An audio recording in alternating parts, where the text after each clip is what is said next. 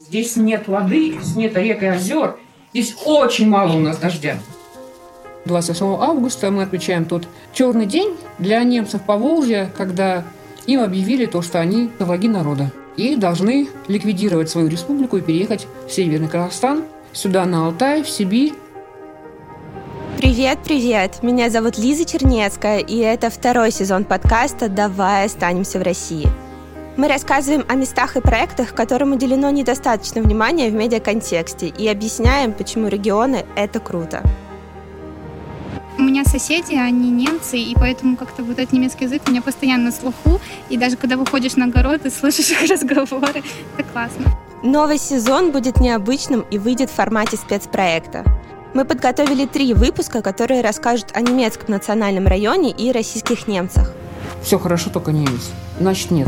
И это очень страшно. И это тоже официальная политика. Как так получилось, что в Алтайском крае есть немецкий район? Действительно ли там живут немцы и все разговаривают на немецком? Как людям жилось раньше и живется сейчас? Мы приехали практически на границу с Казахстаном, чтобы рассказать об этом вам. Нас, кстати, бабушкой с дедушкой никто не называет. Все называют Ома и Ума. Крутой бонус! Последним выпуском откроется наш сайт. Там собраны тексты, фото, видео и не вошедшие в подкаст аудио, которые еще глубже познакомят вас с историей немецкого района.